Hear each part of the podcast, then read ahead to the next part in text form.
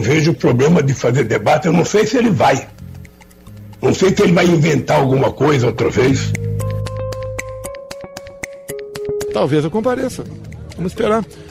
Eu fecho agora. Lula for, vou junto com ele.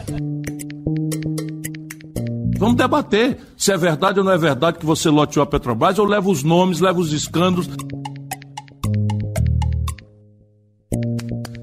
Então é mentira ele acusou, isso? Ele não é verdade? você no ranking da Globo, é isso?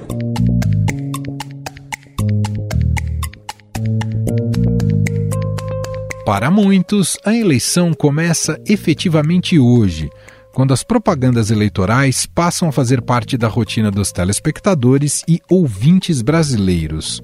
O ex-presidente Lula, candidato do PT, terá cerca de 80 inserções a mais que Jair Bolsonaro nas redes de rádio e televisão. São 286 para o petista contra 207 para o atual presidente. A campanha de Bolsonaro vai investir na imagem da primeira-dama, Michele Bolsonaro, além de reforçar o antagonismo com Lula, os valores da família e o patriotismo. Líder nas pesquisas, o petista vai evitar o confronto no horário eleitoral em um primeiro momento e trazer o debate econômico para o centro das discussões. A avaliação das campanhas dos candidatos à presidência é que as propagandas de rádio e televisão terão mais impacto do que tiveram em 2018. E talvez essa seja a única oportunidade do eleitor saber o que pensam e quais os projetos de seus candidatos. A participação em debates ainda é um mistério. Neste domingo está marcado um encontro na Band. No entanto, a equipe de Jair Bolsonaro ainda não confirmou a presença dele no evento. Já Lula diz que comparecerá, mas somente se seu adversário confirmar a participação. Os candidatos ainda não confirmaram também a participação do debate no SBT junto com o Estadão no dia 24 de setembro. Lula e Bolsonaro também não confirmaram ainda a presença na sabatina do Estadão, que vai ocorrer no auditório da FAAP. No dia 16 de setembro está marcada a ida do atual presidente. O petista deve comparecer no dia 20 de setembro. Tanto Lula como Bolsonaro têm preferido dar entrevistas a podcasts e não passam pelo escrutínio público. Os presidenciáveis só abriram sessão até agora para a sabatina do Jornal Nacional na Globo. Os outros candidatos, Ciro Gomes, do PDT, e Simone Tebet, do MDB, já confirmaram presença em todos os eventos. Enquanto isso, uma ação da Polícia Federal contra empresários bolsonaristas promete colocar mais lenha na disputa eleitoral. A ordem foi dada pelo ministro do Supremo, Alexandre de Moraes, após uma reportagem do portal Metrópolis mostrar que eles defenderam, em um grupo de WhatsApp, um golpe de Estado no Brasil em caso de vitória do ex-presidente Lula.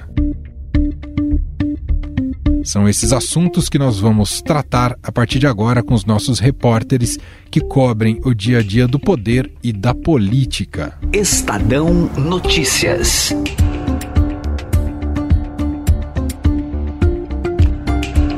Conexão então com os nossos repórteres aqui do Poder em Pauta. Começar cumprimentando quem está aqui do meu lado no estúdio em São Paulo, o repórter de política do Estadão, Pedro Venceslau. Olá, Pedro, tudo bem? Olá, tudo bem? Saudações a todos. E cumprimento o Felipe Frazão, diretamente de Brasília. Olá, Frazão, como vai? Olá, eu vou bem. Como vão os companheiros aí em São Paulo?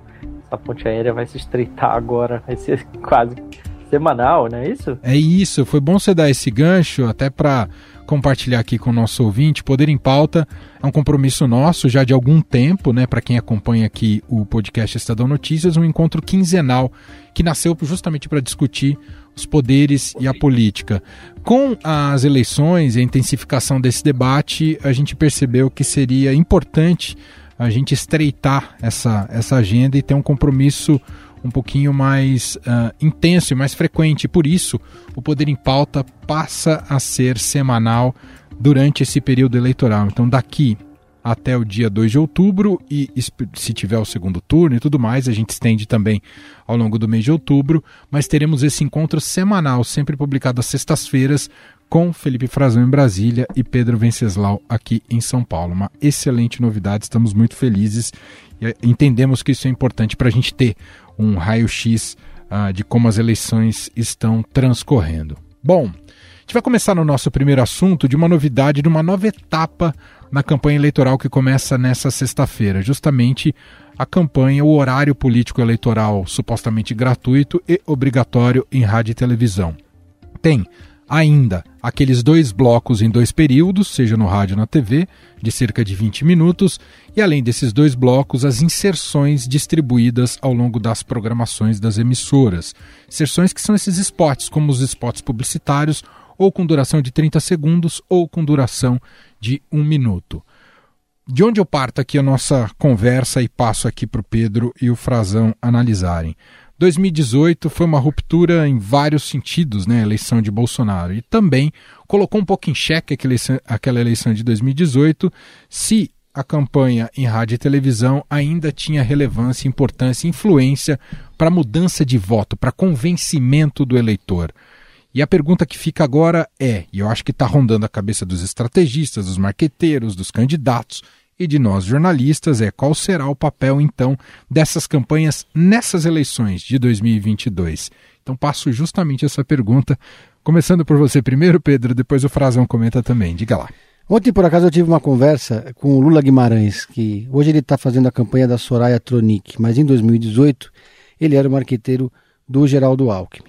Na campanha de 2018, por pouco o Centrão não fechou com o Ciro Gomes, bateu na trave na reta final, nos últimos dias ali, teve um cavalo de pau, a turma fechou toda em bloco com o Alckmin. O Alckmin tinha mais de cinco minutos de televisão contra, sei lá, acho que alguns segundos do Bolsonaro. Era uma campanha que até a facada todo mundo dizia, quando a campanha começar vai virar, vai mudar, etc. Bom, não mudou, o Alckmin teve 4% das intenções de voto, e aí criou-se ali uma espécie de, de narrativa, um meio que um consenso, as pessoas começaram a achar que rede social decide eleição e que a TV perdeu relevância. Não é bem assim. O que todos os marqueteiros dizem, os especialistas e os políticos também, o que, o, o que houve em 2018 foi que o Bolsonaro teve a maior exposição de todos porque criou-se ali no saguão do Einstein uma espécie de cobertura ao vivo diária, né, o tempo todo, é, de todas as emissoras estavam ali presentes falando sobre o estado de saúde do Bolsonaro, que ficou vitimizado. Então ele ganhou uma exposição extraordinária ali no, no, no, no Albert Einstein. É, o que eu, outro um especialista que eu falei foi o Renato da, da, da locomotiva ex Renato Meirelles, ex Data Popular, um, é um instituto especialista em classe C. Ele disse o seguinte: avançou muito, sim. As redes sociais hoje elas são muito mais gente tem acesso às redes sociais, mas os indecisos se informam pela TV e pelo rádio. É, os já convertidos se informam mais pelas redes sociais do que os indecisos. Então, essa, essa eleição vai, ter, vai ser decidida sim pela televisão. E na televisão, o ex-presidente Lula tem 80 comerciais a mais no cômputo geral do que o Bolsonaro. É muita coisa numa eleição que deve ser acirrada. Todo mundo avalia que o Bolsonaro vai crescer com a televisão e também com a chegada do Auxílio Brasil. Vai ser uma eleição muito mais acirrada do que ela parece, do que, ela, do que o cenário mostra hoje mas ela vai ter um papel decisivo, sobretudo os comerciais, porque os blocos ninguém assiste, né? Todo mundo usa o horário eleitoral para ir no banheiro, para fazer um lanche, etc. Não, e tem, tem alternativa, né? Na nossa geração, Exatamente. né, Pedro, não tinha alternativa, hoje tem, né? E tanto é importante a televisão, para finalizar, que ela consome a grande parte do, a maior parte do orçamento do fundo eleitoral das campanhas. É quase, quase vai tudo para a televisão. A estratégia de comunicação é muito centrada na TV. Até porque hoje você usa o que você produz na TV, fatia e joga nas redes sociais. Frazão, quero te ouvir essa nova etapa da campanha eleitoral começando nessa sexta-feira com essa presença maciça midiática e que tem esse efeito de, de um despertar né, para a sociedade, que já vem ocorrendo aos poucos, mas eu entendo que a partir dessa sexta-feira todo mundo é, acaba conectado com a agenda das eleições, né, Frazão? É, porque a, a TV tradicional, ela de certa forma, te impõe, né? Com, com o que o Pedro falou. Pode ser que você esteja meio desocupado ou fazendo outra coisa no horário eleitoral tradicional, naquela aquela bloco de propaganda partidária que eu particularmente sempre tive a maior curiosidade e maior prazer em assistir, talvez por isso também sempre gosto de assistir, a especialmente é o, de deputado, né? A gente é o, o, a minoria na, na, população brasileira, né? E gosta dessas coisas e trabalha com jornalismo político, né? É, somos os tarados por isso. Então, é, é, eu sempre gostei de assistir, e particularmente não gosto de perder, mas tem os filmates, né, as inserções, aquelas propagandas que vão aparecendo ao longo do dia aleatoriamente, a pessoa às vezes não está esperando e cruza com aquilo na programação da TV, do rádio, que nisso que o Lula tem uma vantagem aí de 80, né? São 287 e o Bolsonaro 280. E no, no bloco eles têm uma diferença exatamente de um minuto e um segundo. Agora, depois para Simone Tebet e para Soraya, que é a candidata de fachada que o União Brasil arrumou aos 44 minutos do segundo tempo, ela tem 10 segundos a menos do que a, do que a Simone, que são 2 minutos e 10 segundos, a Simone 2 e 20, e no número de inserções muito parecidas. É, ela, a Simone tem 185, a Soraya 170 e o Bolsonaro 207. Quem está prejudicado nisso é o Ciro Gomes, muito prejudicado, né? Prejudicado porque não conseguiu, seu partido é menor e não conseguiu é, alianças. Então ele está com 52 segundos e 68 inserções, ou seja, ele pode ser que quem sempre fique só ligado na televisão uh, veja o Ciro sumir um pouco, ou ele vai aparecer bem menos que os demais. Agora, uma coisa que vocês estavam conversando, eu estava prestando bem atenção, eu achei curiosa também a, a, o que o Pedro relata, né? Ouvindo aí, já tinha lido a reportagem dele, isso, conversando com o Renato Meirelles e outro, é que eles apostam muito que o, o eleitor de classe C vai, indeciso, vai decidir a partir da televisão. É, e eu tenho visto também, ouvido essa avaliação de que a TV vai ter um papel decisivo desse, nesse ano, que foi suplantado de certa forma, ou ficou em xeque em 2018, porque a pandemia teria mudado hábitos. Só que é bem da verdade, esses hábitos que mudaram na pandemia, eles já mudaram de novo, porque a gente não está mais com aquela situação de vida das pessoas, grande parte da população em casa, tendo acesso a uma televisão, um rádio ligado o dia inteiro, e, e, e o que o consumo de televisão tinha aumentado bastante. Eu vou trazer um número aqui, que são da, da Cantar, que faz esses levantamentos, Cantar e Bop Mídia, que identificou, por exemplo, que em 2019 uh, tinha subido para 6 horas e 17 minutos uh, a quantidade de tempo diário de consumo, o consumo médio né, e do, do brasileiro eh, de, de, televisão. Olha, eh, isso em 2019, no primeiro ano da pandemia, esse dado foi divulgado em 2020 e aí eles diziam lá, naquela ocasião, que na região norte e na região sudeste chegava a 6 horas e meia. Eram um, os maiores do país, né? A região sudeste, como a gente sabe, concentra a maior fatia do eleitorado. Só que em 2018, na campanha eh, daquele ano, foi de 6 horas e 7 minutos. E hoje já está em menos de 5 horas. Ou, ah, desculpa, em menos de 6 horas. Eh, caiu bastante segundo o levantamento eh, mais recente, divulgado também em 2022 é, pela, pela própria Cantar, é, uma, uma, nova informação, ou seja, seria a mais atual. O tempo médio diário gasto hoje, em 2000, e referente a 2021, né, e que é o mais recente, são 5 horas e 37 minutos. Ou seja, aquele, esse argumento de que o consumo de informação na televisão ele cresceu bastante e por isso o brasileiro teria poderia buscá-lo novamente como ele buscou para se informar sobre a pandemia. Uh, tempos tão difíceis tão duros em que as pessoas voltavam voltaram a valorizar o jornalismo e a gente sabe que a televisão e a televisão de programação né, linear, né, como se chama a programação que está lá dada e a pessoa assiste ela mais passivamente e não escolhe sob demanda, o que vocês chamaram um pouco de alternativa, né, alternativa para as pessoas se informarem, é, ela, ela ainda é o principal meio de informação. Então eu tenho um pouco um pé atrás em comprar de imediato essa versão de que a TV vai ser decisiva. Eu acho que ela pode sim voltar a ganhar relevância. Aliás, eu acho que ela não perdeu a relevância. Eu acho que, de fato, a campanha de 2018 é que teve fatos atípicos, especificamente com um candidato que ele entrou, quando ele entrou com os oito segundos dele, o Jair Bolsonaro ele já tinha uma intenção de voto altíssima, é, muito maior do que a do Alckmin, então isso foi difícil dele perder e isso foi construído nas redes. Então nada me indica também, para a gente que o, o, eleitor indeciso, ele tem hoje classe C, também tem acesso à internet, tem acesso ao WhatsApp, tem acesso a telefone, então tem outras formas de informação que ele vai usar para consumir. A ver. É isso, a ver. Quero aproveitar esse nosso ensejo aqui midiático, Pedro Venceslau, começamos falando aqui sobre propaganda no rádio e na TV, e já emendar com as entrevistas do Jornal Nacional né, que começaram nessa semana.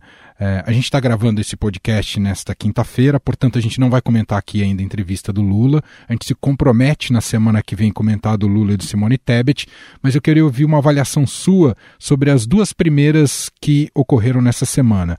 A primeira com o presidente Jair Bolsonaro, que tinha uma atenção maior elevada em relação a como ele se comportaria, isso na segunda-feira, e, e, e, como o próprio Jornal Nacional também o interpelaria, e no, no, dia seguinte a entrevista do candidato Ciro Gomes do PDT. Uma avaliação sua sobre essas duas entrevistas, Pedro, porque elas têm um potencial, como o, o Frazão frisou, né, um potencial de, uh, de mudar voto e de influenciar muita gente.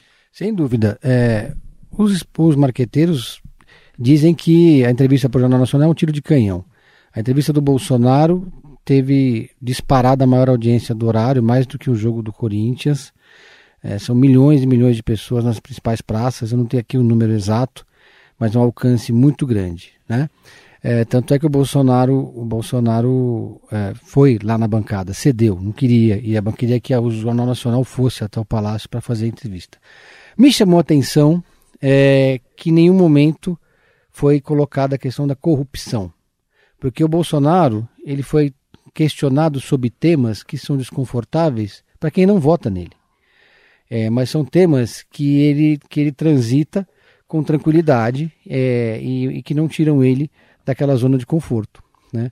Então, quando ele falar sobre, falar sobre a questão da vacinação, sobre a questão, enfim, sobre os temas todos que foram abordados ali pelo, pelo Bonner, pra, deixou ele numa situação de empate, que para ele empate é vitória. Você está me estimulando a ser ditador. Eu, candidato? Você.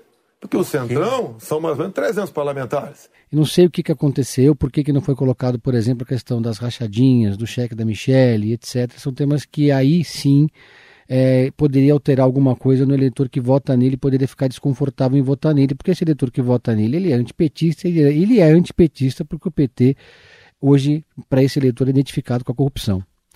É, o Bolsonaro estava absolutamente ali, frio, parece que tinham colocado o Rivotril na água da Globo ali, na, naquele antes do debate. Teve gente que criticou, uh, uh, os bolsonaristas ficaram vibrando nas redes sociais com o resultado do Bolsonaro e criticaram muito a postura do Bonner e da Renata. Eu não concordo, né? Eu acho que se, quando você se prepara para entrevistar o Bolsonaro ou qualquer bolsonarista, você não está se preparando para uma entrevista, está se preparando para uma briga de trânsito. É, é, eu vi isso na sabatina que teve agora com o Tarcísio, que ele levou uma claque lá para fazer, é, para intimidar os entrevistadores. Então, é muito difícil realmente você conduzir uma entrevista como essa. Agora, foi especialmente importante para o Ciro Gomes, porque o Ciro Gomes vai ter, se não me engano, oito inserções. Ele vai ter uma, muito menos tempo, ele está lá na, na ponta da tabela tem menos tempo que a Soraya, menos tempo que a Simone, menos tempo que o Bolsonaro, menos tempo que o Lula. E apesar de ter o João Santana, ele não tem muito o que fazer com o João Santana. Né? E aí, nesse caso, a audiência não foi tão grande como a do Bolsonaro, mas ela ajudou muito, o Ciro comemorou muito. Agora, ficou também claro ali que foi uma entrevista mais leve, né? A do, a do Ciro Gomes do que foi a do Bolsonaro. Mais é, propositiva, né? E mais propositiva também. Eu vou agregar um tributo sobre grandes fortunas, apenas e tão somente sobre os patrimônios superiores a 20 milhões de reais. Então, agora é, é um ponto-chave da campanha, porque o alcance é realmente muito grande. É. Quero ouvir sua avaliação também, Frazão, sobre essas duas primeiras entrevistas uh, com o presidente Jair Bolsonaro, com o candidato e candidato, né? Uh, Jair Bolsonaro à reeleição e o candidato Ciro Gomes ali na bancada do, do Jornal Nacional. O presidente, a primeira entrevista, a primeira pergunta, ele é questionado sobre xingamentos. Aí ele diz que não xingou. Sim, ele xingou, e mais de uma vez, e mais de um ministro. Depois ele acaba admitindo mas precisa do embate, né? precisa da, da contraposição, precisa ser colocado no lugar. Então, isso já transforma a entrevista no que o Pedro chamou de briga de trânsito, o que para muita gente virou um debate. Me chama a atenção, e eu tenho ouvido é, isso de diferentes personagens do governo, é, que de fato essa, as posturas dos entrevistadores, como muita gente reclamou de deboche, né? É, isso está sendo muito propagado porque vitimiza o presidente, né? É uma forma de o presidente se colocar como vítima. Olha, eu não pude falar, não me deixaram responder, não me deixaram concluir o raciocínio, como se ele tivesse muitos raciocínios ou muitas propostas a dizer. Quando foi encomendado isso, numa, numa, em perguntas sobre propostas, ele não desenvolveu muito. Ele falou sobre é, o atual governo, e a gente ele já tinha feito uma entrevista recente com o senador Flávio Bolsonaro, que a, adota um pouco dessa estratégia, mas é, posso dizer que é mais suave do que o pai, ele também usa disso. E eu fiz uma, a gente fez uma entrevista gravada. E ainda assim, quando a gente transcreve para o papel ou para outras, usa de outras mídias para o digital, e a gente vai fazer em texto, a gente consegue é, reduzir um pouco esse, esse embate. Você não precisa estar tá, é, transmitindo direto para o leitor necessariamente que ouve, porque você fica, você fica per, pergunta a mesma coisa e, e tem que rebater ou repor a verdade quatro, cinco vezes para poder chegar a uma resposta é, que seja baseada em fato, né, em, na realidade, e não na versão que o entrevistado quer impor. Veja a reação do ministro da Educação, que é, um, que é da CGU, é, é, um, é um servidor é, do Estado brasileiro, Vitor Godoy, e o mesmo a dizer também que o presidente da República foi acusado de forma agressiva foi interrompido sempre que ele explicava as suas entregas positivas, mudavam para outra acusação, interrompendo a resposta do presidente. Ele foi tirado de contexto. Eu ouvi algo semelhante de diplomatas eh, que conversaram comigo em caráter privado, mas que estão no Itamaraty em posições eh, de renome. Um deles falou: olha, não era nenhuma risada de deboche, aquilo ali do Bonner eh, beirava o desprezo, o desprezo pelo presidente da República. O presidente se segurou. Muita gente no lugar dele eh, ficaria irritado, poderia dar um tapa na cara do Bonner, agredir, reagir. É, eu, eu fiquei assim surpreso em ouvir isso de diplomatas, porque são pessoas né, que a gente entende são treinadas para lidar com a adversidade, né, para negociar, inclusive com aliados e adversários, e, e que estão assim é, repercutindo muito né, no, no, seio do governo esse discurso do que o, de que o presidente é, foi ali, foi o, o Bonner deu razões e que aquele ambiente ali era um ambiente de oposição e que o Lula é o queridinho da TV Globo. É, olha, assim, é um discurso que está contaminando todo mundo. É isso que eu queria trazer aqui para o uhum. nosso ouvinte, tá? inclusive as pessoas de carreira de Estado, como diplomatas e auditores federais. E o Ciro, é, por um marketing mais tradicional, um marqueteiro é, renomado no país, João Santana, que foi, é, foi quase foi tragado, né? quase não, foi de fato tragado, e podíamos dizer que ele tinha, para muitos, a carreira tinha se, se, encerrado com a Lava Jato, ele admitiu, foi delator da Lava Jato, admitiu o recebimento de recursos, e hoje se reergueu né, e está participando da campanha do Ciro. E o, o, João Santana é um dos grandes, foi e é um dos grandes talentos no marketing político brasileiro, a despeito dessa fase negativa, né, obscura da carreira dele no recebimento de recursos de forma ilegal. Ele já lança a sua proposta a sua proposta da vez que do SP Ciro de 2018, é verdade. tirar as pessoas do SPC, ele lança a lei antiganância no último minuto da campanha, justamente orientado para despertar curiosidade nas pessoas, para fazer com que elas busquem aquilo nas redes sociais, na internet, e ele chama para o lançamento de uma web TV que ele vai usar para tentar contrapor essa falta de espaço eh, que ele terá no horário eleitoral, que é a tal da Ciro TV que ele pro promete lançar no sábado, eh, já uhum. na, em sequência do horário eleitoral. Mudando de assunto, Pedro, que a gente já vai encaminhando aqui para o final da nossa conversa aqui do Poder em Pauta, eu queria te ouvir uma, uma análise também geral, um enlace, se essa semana o Estadão concluiu a série de sabatinas com os candidatos ao governo do estado de São Paulo. Né? Já que a gente está falando sobre entrevistas, você participou várias delas. Uh, e eu queria te ouvir um pouco sobre essa primeira série de sabatinas, né? Até porque muitos assuntos que se discute ali nas sabatinas têm relação também com as candidaturas uh, nacionais, né? as candidaturas à presidência, e muitos temas também estão ligados ao que eles pensam do, do país como um todo, né? seja em linhas ideológicas ou linhas programáticas. Uh, queria te ouvir, porque foram sabatinas muito interessantes, né, com transmissão da Rádio Dourado, foi na FAAP, com presença de jornalistas, sociedade civil, alunos da FAAP. Uh, queria um fechamento seu sobre aqui, como foram essas, essas sabatinas, até porque faremos ou esperamos fazer com os candidatos à presidência da República tão logo. Pedro. Bom, começando pelo Haddad, né? Ele fez.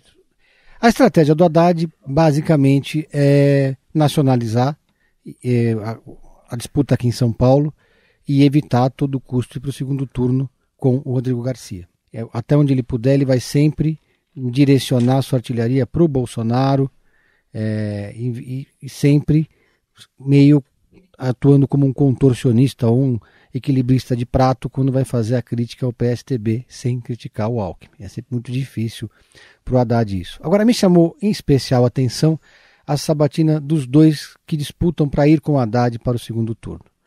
Rodrigo Garcia. Rodrigo Garcia deixou claro, foi, a, a sabatina ela foi muito reveladora porque ela foi o turning point das, das duas candidaturas numa espécie de mudança de estratégia. No caso do, do Garcia, não sei se foi uma mudança de estratégia ou se já estava pensado que nesse ponto ele ia fazer esse turning point, mas ele, ele criticou muito o PT. Ele criticou muito o Haddad e só de forma lateral o Tarcísio. E muito pouco ou quase nada, ou na verdade, nada, o Bolsonaro. Por quê? Ele Por... depende desse voto, é isso? Ele Pedro? precisa muito é, dialogar com o eleitor antipetista, que é a peça de resistência do eleitorado, especialmente do interior de São Paulo. Uhum. E mais, ele não pode se indispor com esse eleitor bolsonarista, porque ele vai precisar muito dele no segundo turno. Aí vamos falar de Tarcísio. O Tarcísio foi, aí sim foi muito reveladora a sabatina do Estadão, porque pela primeira vez, por exemplo, o Tarcísio defendeu de forma peremptória e disse que prometeu de, de forma peremptória que se for eleito vai acabar com a obrigatoriedade da vacina no serviço público de São Paulo. Foi uma das propostas que ele fez. Cabe às pessoas fazer a sua análise e tomar ou não. Eu, eu entendo que ninguém tem que ser obrigado a nada. Ele deu check-in check, né? Que fala. Aí é bolsonarista raiz, é, né? É, ele deu check em todas as propostas bolsonaristas da ala mais radical.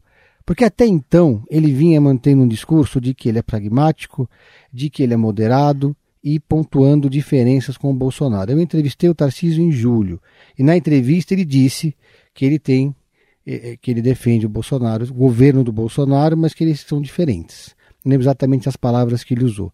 Foi uma entrevista muito mais moderada, que foi muito mais cuidadoso. Nessa entrevista, ele usou ali da lacração também. Foi a primeira vez que eu vi ele lacrando.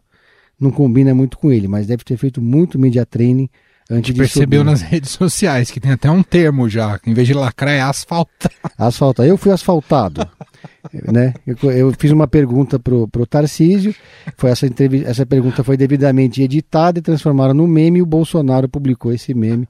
Eu acordei famoso. Se o senhor assinou aquela carta pela democracia, se o senhor acha que aquela carta que foi alvo de um evento ali na, no, na, na, Faculdade de Direito da USP, é uma cartinha. É engraçado que alguns signatários da carta, que são de partidos de esquerda, defendem ditaduras em outros países. Né? Qual que é a qualidade desse asfalto aí, Pedro? Daquele do Demite, que esburaca daqui a, em dois, menos de dois anos? Exatamente. É, é? é? do Demite, né?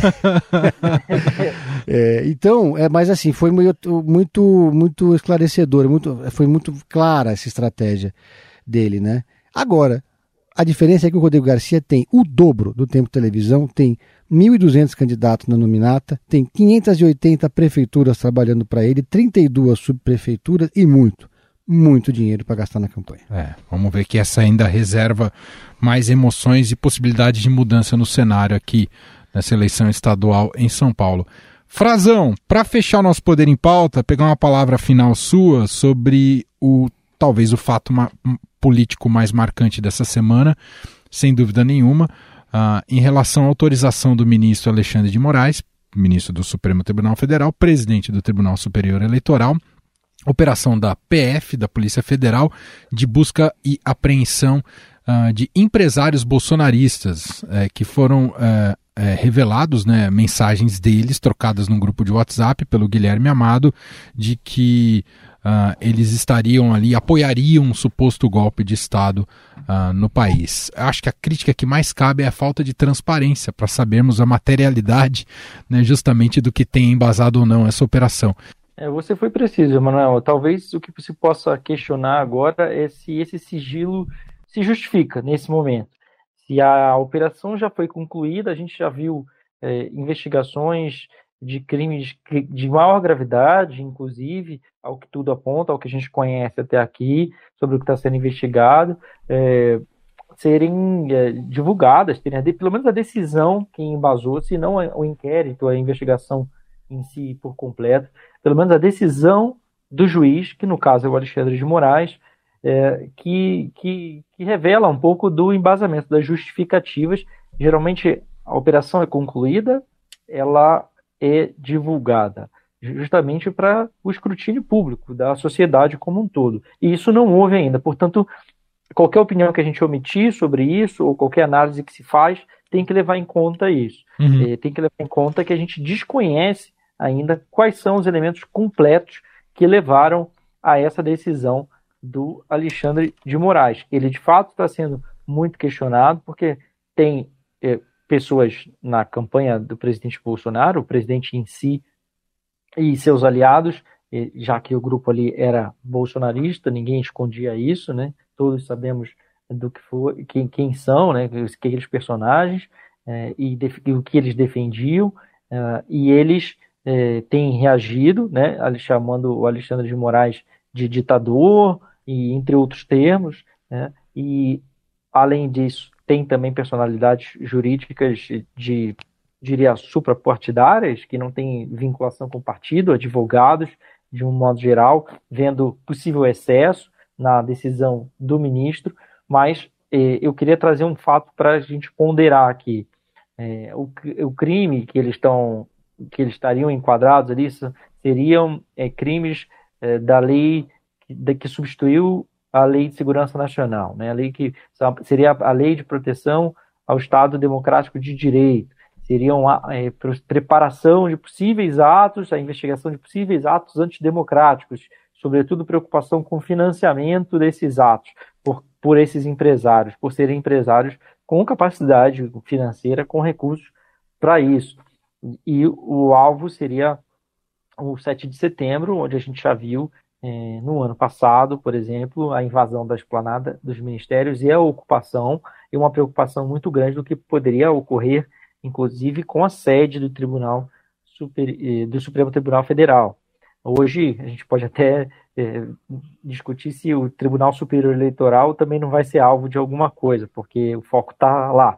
Né? Hoje quem está uh, tomando a frente disso é o próprio Alexandre de Moraes, ele que está em mais evidência e é justamente o ministro que o presidente xingou no passado e é o presidente contra o qual o bolsonarismo voltou todas as suas baterias nos últimos anos. Um deles, mas talvez o que mais uh, sofreu tenha sido o Alexandre de Moraes recentemente. Bom, então aguardamos esse fato, né? Precisamos saber efetivamente que se dê transparência a esse caso para que possa ter uma análise mais contundente em relação à operação realizada pela Polícia Federal. Ela alimenta discursos de todos os lados, né, de críticas ou de também de é, é, apoiadores em relação à, à, operação que ali foi realizada. Há um uso político eleitoral uh, até aqui, mas com muito pouca base. Então vamos aguardar para ver se isso vai ter publicidade.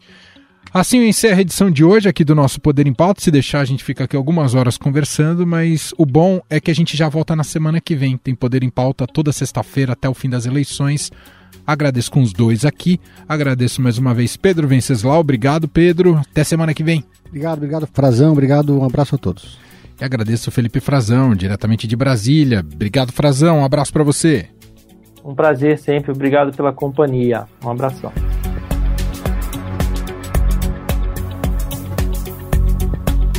Este foi o Estadão Notícias de hoje, sexta-feira, dia 26 de agosto de 2022.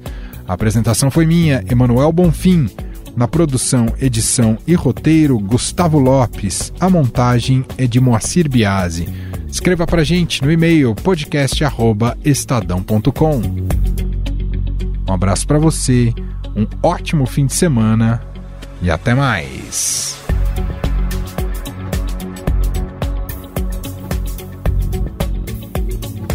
Estadão Notícias.